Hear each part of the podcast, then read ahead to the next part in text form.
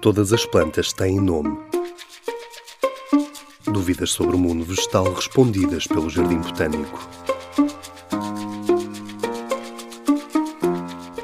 As algas que encontramos à beira-mar são plantas? Esta é difícil. As macroalgas não têm raízes, caule nem folhas. Também não produzem flores ou frutos, mas realizam fotossíntese. E, para complicar ainda mais, são um grupo muito heterogêneo. Mas vamos por partes. As macroalgas podem ser divididas em três grupos consoante a sua cor. Ou melhor, os pigmentos que lhe dão cor. As clorófita, algas verdes, as rodófita, vermelhas, e as feófita, castanhas. A alface do mar, por exemplo, é uma alga verde, ou seja, é do grupo das clorófita. E quanto à sua forma, umas são filamentosas, em forma de lâmina, estreitas ou mais largas, outras tubulares e ramificadas. Confuso?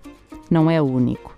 Também os taxonomistas, os cientistas que se encarregam de organizar e classificar os seres vivos, andam a decidir onde arrumar as algas há anos. Neste momento, a maioria concorda que as algas são um grupo demasiado diverso e, por isso, sem valor taxonómico. Ou seja, dentro dele existem diferentes categorias de seres vivos, de variados graus de complexidade, desde protistas a plantas.